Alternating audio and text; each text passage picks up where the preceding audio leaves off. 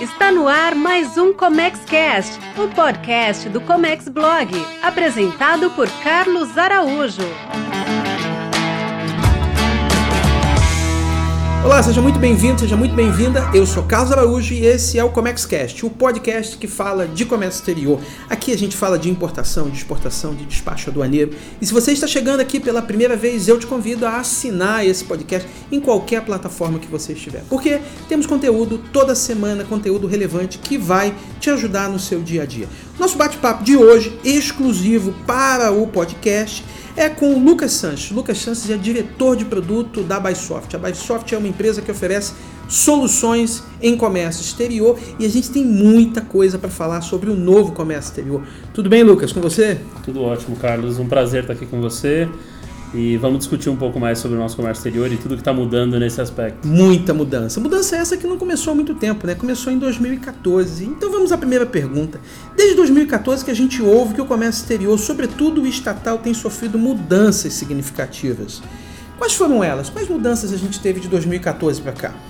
Acho que a principal mudança que a gente teve nesse período foi a criação do programa Portal Único de Comércio Exterior, esse é um projeto de governo, não um projeto de um governo, mas um projeto de governo brasileiro. Já se passaram três, né? É, já se passaram três governos de projeto Perdura ainda, né? E ele é um projeto que tem como início um compromisso brasileiro com a Coana e fez um compromisso aí com a União das, das Aduanas uh, Globais para implementar no Brasil o conceito de single window e trazer para o Brasil uma facilitação do ponto de vista de comércio.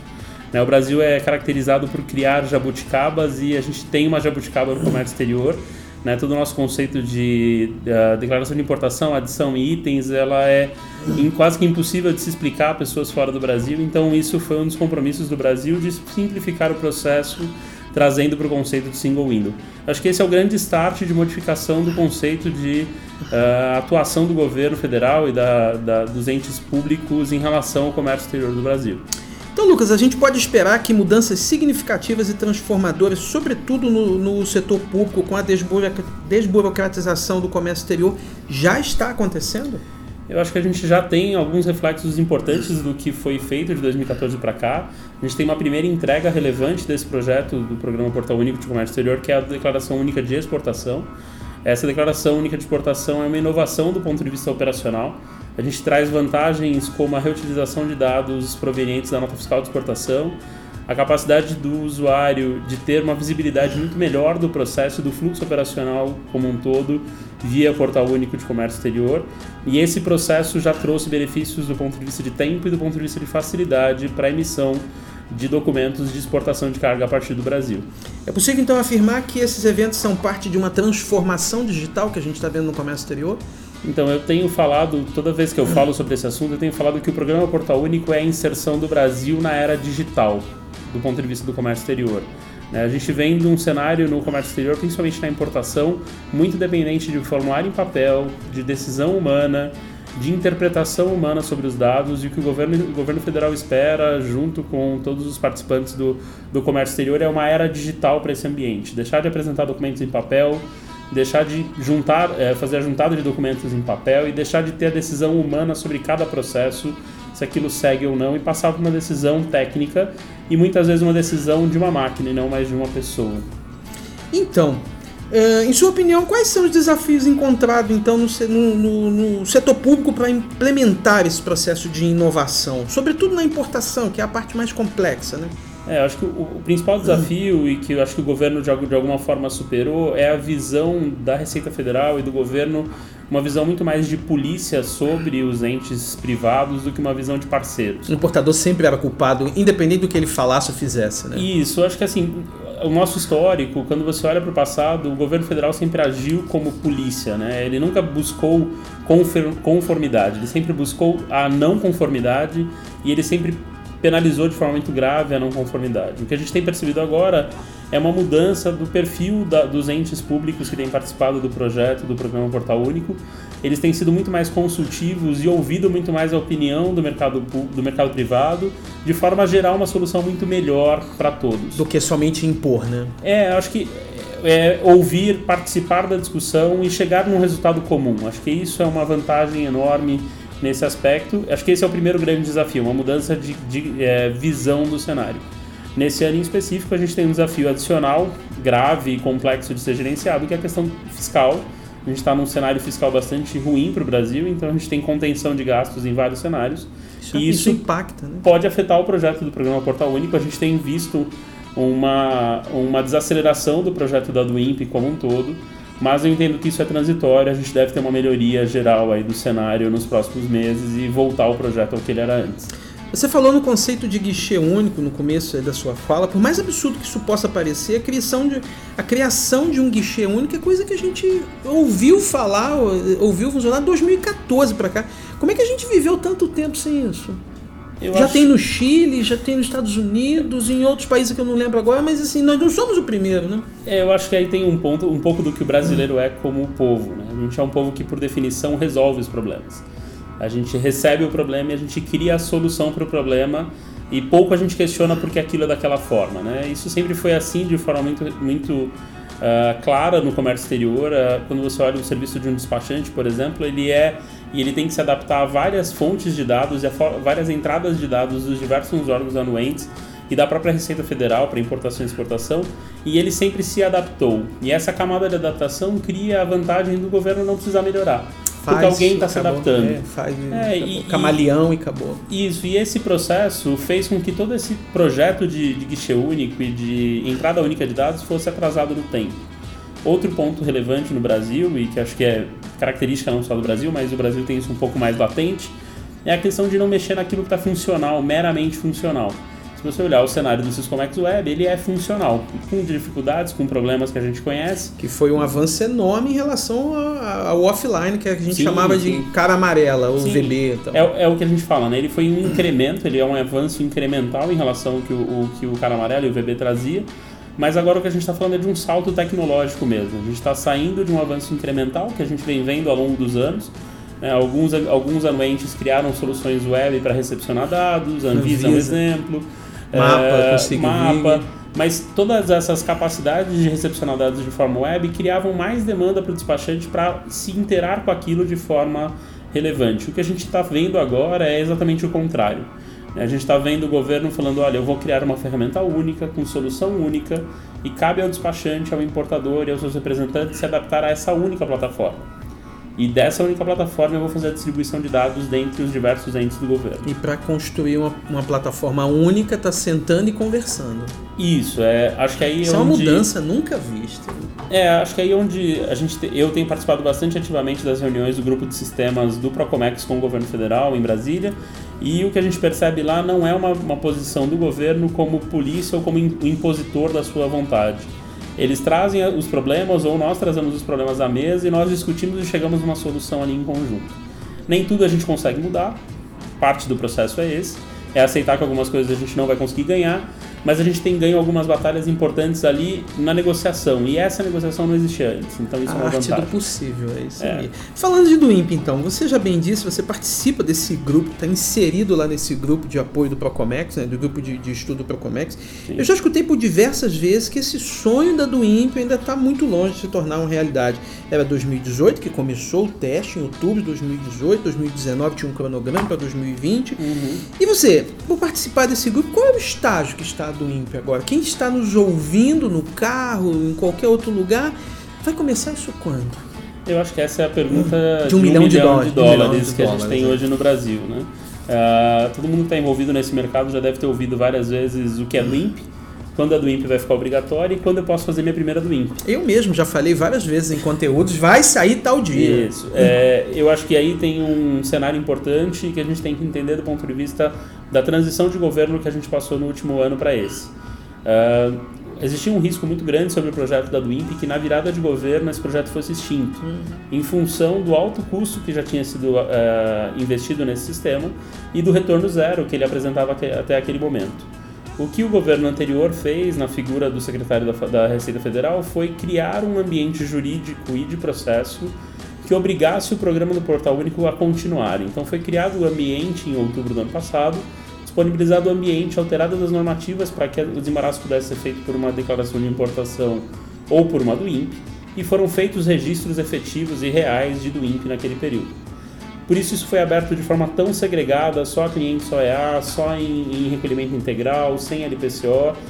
E nesse cenário foram criados os meios para que esse projeto continuasse no tempo. A virada de governo, como o projeto já tinha dado resultados, Não dava não dinam- real. não dava para dinamitar a ponte, porque mundo Isso, caía. não dava para derrubar tudo isso de forma integral, então o projeto foi dado continuidade. Mas a gente descobriu logo no começo do ano, nas primeiras reuniões que a gente teve no grupo de sistemas, que esse projeto ia se atrasar no tempo.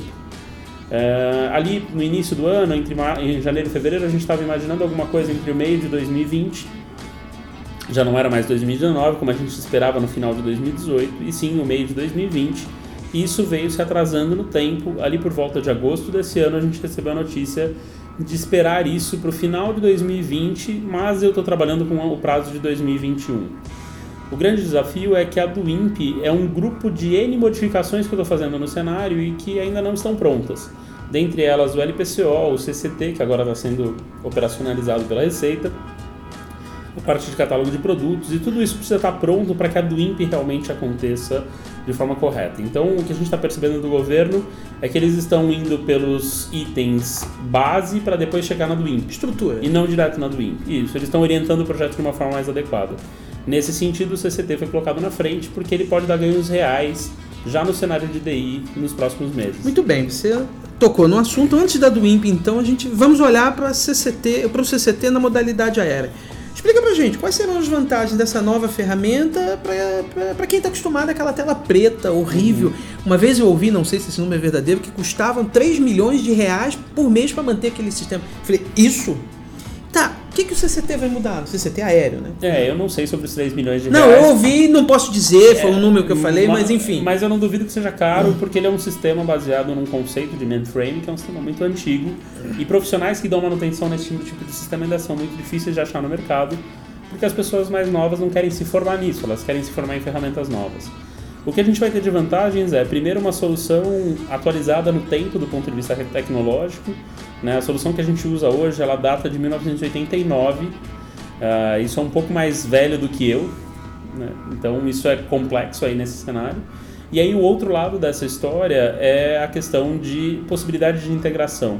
É, o Mantra é uma solução que ele é funcional, mas ele só tem um meio de entrada de dados, que é manualmente. Então você precisa manualmente acessar a solução, colocar seu usuário e sua senha e interagir na tela do Mantra de forma inteiramente manual. Você não consegue nem usar o mouse no Mantra, por exemplo. Então o que a gente está vendo agora é o governo usando uma plataforma de uh, solução muito atualizada em relação ao mercado de tecnologia geral, criando ferramentas de integração via API e deixando elas públicas e trazendo isso como vantagem do ponto de vista tecnológico. Quando a gente fala de processo operacional, que eu acho que é o mais interessante para o nosso público aqui, a gente vai falar um pouco do, das vantagens operacionais que esse cenário traz. Hoje, o Mantra ele é integralmente tocado pela companhia aérea. Então, a companhia aérea res, responde por manifestar o voo, manifestar o master e desconsolidar o master in-house. E o agente de carga fica meio que uh, transparente nesse processo. Ele interage direto com a companhia aérea, mas ele não tem como é, ou sozinho, autonomamente, inserir os dados no sistema. É via Isso papel, né? É via papel, né? Ainda voltando, a gente está fora da era digital. Isso a partir de agora fica disponível para a gente de carga, então as responsabilidades se dividem. E vai ter perfis diferentes. Tem perfis de acessos diferentes e a gente consegue nessa solução dividida dar a cada um deles a vantagem de inserir os seus dados de forma autônoma e garantir a qualidade de informação do seu dado. Outro ponto importante, deixa de existir o conceito de TC1, TC4, TC6, TC7, a gente passa a tratar todas as cargas como carga pátio e as cargas vão ser entregues ao depositário do facility de aeroporto próximo, então na, em Barulhos para o aeroporto, em Viracopos para ABV, e esse facility vai recepcionar a carga, fazer o processo de presença e indicar que a carga pode ser movimentada para um outro EAD quando for um cenário de É uma mudança estrutural e de conceito também. é, aí acho que o principal ponto é a não tipificação da carga desde a sua criação, né? Porque eu posso ter uma carga que inicialmente eu determino que ela vai ficar no aeroporto e por conta de qualquer motivo operacional eu quero mandar ela para um Ou EAD o contrário, eu ia fazer Ou o TC4 contrário. e igual eu quero nacionalizar. Hoje é um porre isso. Isso, esse é um ponto importante. E aí outros pontos importantes são a menor intervenção da Receita Federal no processo como um todo. É logístico. Então, né? é é logístico, não, não tem por que a Receita interferir. Então, divergência de peso, divergência de volumes e avarias vão ser passadas a- passam a ser tratadas pela companhia aérea junto ao agente de carga. Então imagine o seguinte cenário, eu trouxe mil quilos de um determinado item num voo de Nova York para Guarulhos e ao chegar em Guarulhos esse item pesou 930 quilos. Hoje, isso gera uma pendência que a Receita Federal precisa interagir e liberar a carga. A partir de agora, isso não gera indisponibilidade, sim uma ressalva que deve ser feita ou pela companhia aérea, quando ela errou, ou pelo agente de carga, quando ele errou. E o governo vai gerenciar isso do ponto de vista de risco, ou seja, se eu tiver uma incidência muito grande de variação de, de peso na carga em um determinado cliente ou em uma determinada companhia aérea, isso pode determinar uma abertura de carga, uma verificação física de carga. E aí acho que o ponto mais relevante, vocês devem sofrer isso quase que diariamente, porque a gente opera muito no Brasil voo de passageiro, e no voo de passageiro a carga não é prioridade, é o volume parcial, né? Então eu embarco 10 volumes e chegam 5. Isso obrigatoriamente vira uma indisponibilidade que normalmente leva um tempo bastante grande para ser resolvida, porque a receita tem que entrar e a partir de agora isso não é mais indisponibilidade, é uma pendência da companhia aérea de trazer esses volumes faltantes e declarar os volumes e ele vai completar pelo sistema e liberar a carga. Então acho que esses são os grandes pontos de vantagem que a gente vê nesse cenário. Voltando ao DWIMP, você acredita que o sonho de ter um banco de dados único, acessado para empresas e órgãos públicos, vai se tornar realidade com um catálogo de produtos? Eu acho que essa é a premissa da, do projeto. Né? O que o governo propõe com o catálogo é que, previamente à declaração de importação ao licenciamento de produto, o dono daquela informação, o importador, faça a sua manifestação de que produtos ele tem intenção de trazer ao Brasil. Essa declaração ela tem finalidade para gestão de risco, porque eu posso ativar uma gestão de risco desde o momento em que eu cadastrei o produto tem função para comparação de dados entre diversos importadores. Então imagine que eu trago uma determinada água de marca Perrier, por exemplo, e que eu cadastre a minha água Perrier ali dentro com algumas características, um outro cadastra com outras. Vai ser possível agora para o governo cadastrar, com base nesse cadastro único, verificar por qual valor cada um está trazendo a sua água, se aquilo está indo no preço correto ou não. E isso traz uma capacidade de automatizar análises muito maior para o governo que hoje está na mão de um, de um fiscal da Receita no ponto de entrada. Então, acho que esse é o grande ponto de vantagem. A questão do banco de dados único é a capacidade de compartilhar os dados com os órgãos anuentes. Hoje a gente tem vários pontos de entrada de informação que são obrigatórios e o que o governo está fazendo é uma, um compartilhamento de informação via soluções internas do governo. Então, o Portal Único recebe como guichê único todos os dados e ele é responsável por entregar os dados necessários à Anvisa, ao Inmetro, ao Ministério do Exército e assim por diante. Você que participa do projeto junto aos órgãos, aos órgãos governamentais, nesses grupos de estudos, uh, a gente percebe que mudanças estão acontecendo do ponto de vista estrutural, do ponto de vista é, da, da mentalidade, mas a legislação ainda precisa em algum momento se adaptar. Vou fazer um paralelo aqui, quem está me ouvindo sabe do que eu estou falando. Eu, eu não apresento mais documento original à Receita Federal, subo tudo pelo anexação. pelo pelo anexação, mas eu sou obrigado a guardar o documento por cinco anos e mais. A fatura comercial eu preciso dela ter assinada. Uh, será que essa mentalidade vai chegar nesse ponto em que as coisas vão eliminar também esse trabalho ao importador? Eu entendo que o processo cada vez menos ele vai ser baseado em papel então, o fato de ter os, os originais guardados, eu entendo que no tempo isso deixa, deve deixar de ser obrigatório. Existe toda uma questão contábil uh, maior do que a questão de importação relativa à guarda de documentos por cinco anos, que talvez não mudem com esse projeto, mas entendo que do ponto de vista de liberação de cargo, liberação aduaneira de cargo, isso deve cair no tempo. O que o governo vem falando muito claramente é que agora a gente está montando o processo e o processo vai determinar como a legislação aduaneira vai Interessante funcionar. Interessante isso, porque sempre foi o contrário. Eu sempre faço a legislação e eu crio depois a, a operacionalização. Isso. O, o, o, que a gente tem ouvido muito é, nós ali como grupo de sistemas não podemos definir a legislação, nós não, não, não fomos votados para isso, né? E hum. talvez diria que nem saberíamos, faz, saberíamos fazer Sim, isso, né? mas ali tem uma questão específica, o departamento interno ali que está operando isso do ponto de vista do governo tem como criar as, do, as legislações do ponto de vista do governo e mandar as legislações para o, o, o Legislativo, a Câmara e o Senado, que vão, de, por fim, definir isso. Acho que tem um ponto importante, é, a gente está perseguindo uma melhoria no nosso ranking no Doing Business do, uh, da, da OMC. E esse, essa melhoria só vai ser atingida também com uma simplificação claro. legislativa.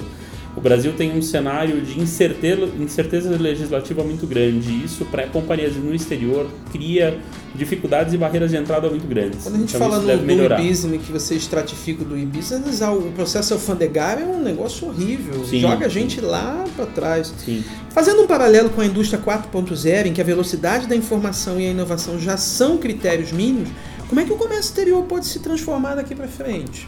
Então, eu entendo que a indústria 4.0 é o próximo patamar que a gente vai conseguir chegar. A gente está resolvendo pontos ainda que são parte da indústria 3.0. O dois. A gente está entrando na era da informação, a gente está deixando de usar documentos em papel, a gente está colocando os processos mais automatizados possíveis no, no ambiente e a gente ainda não tem no comércio exterior, tirando poucas iniciativas, a gente não tem um uso massivo de dados como uma ferramenta de tomada de decisão na indústria, no, no, no mercado de comércio exterior.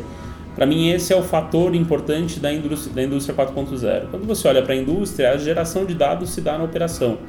Quando você olha para o comércio exterior, a geração de dados também deveria se dar na operação. Uma na operação de carga, que é um, um modelo que já existe de alguma forma. Você já tem alguns sistemas de tagueamento de container, que você consegue gerar informação minuto a minuto. A preço muito baixo. E isso já está evoluindo. E aí você tem o lado do comércio exterior do ponto de vista documental.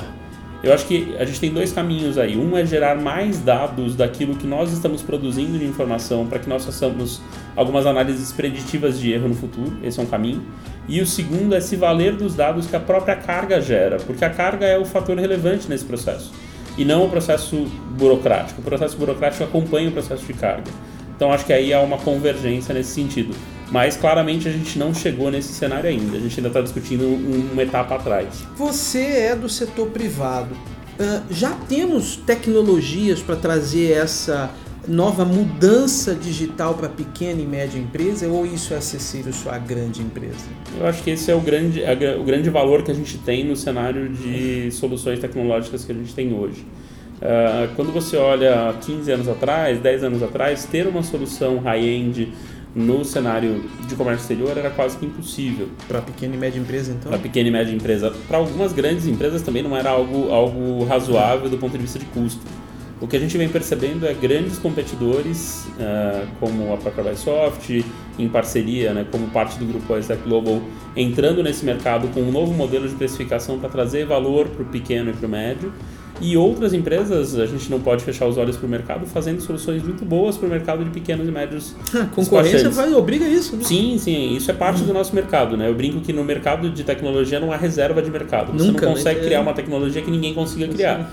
O que você consegue é criar mais tecnologia no tempo para se fazer relevante.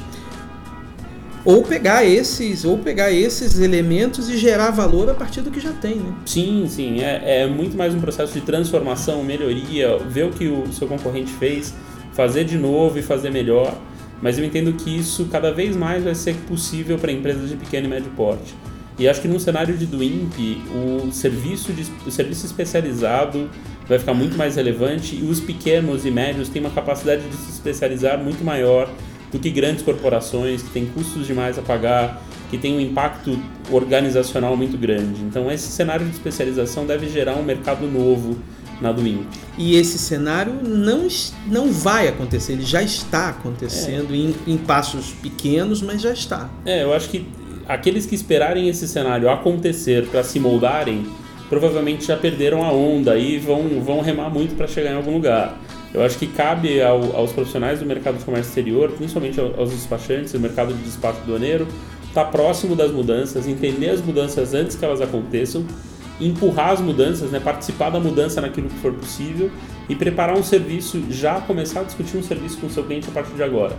Porque se você esperar que esse, essa mudança toda da Dwimp aconteça para você ofertar um serviço ao cliente, provavelmente alguém já vai ter feito isso no tempo e você perdeu esse, esse caminho. Né? O paralelo que eu faço nisso é quando você olha, por exemplo, a mudança em relação ao mercado de máquinas fotográficas analógicas, máquina, máquinas fotográficas digitais. A Kodak sucumbiu a isso. É, a Kodak tinha tecnologia, ela sabia como fazer, ela era a grande empresa desse mercado e por uma visão míope de mercado, ela esperou que o mercado se moldasse a isso para ela correr atrás.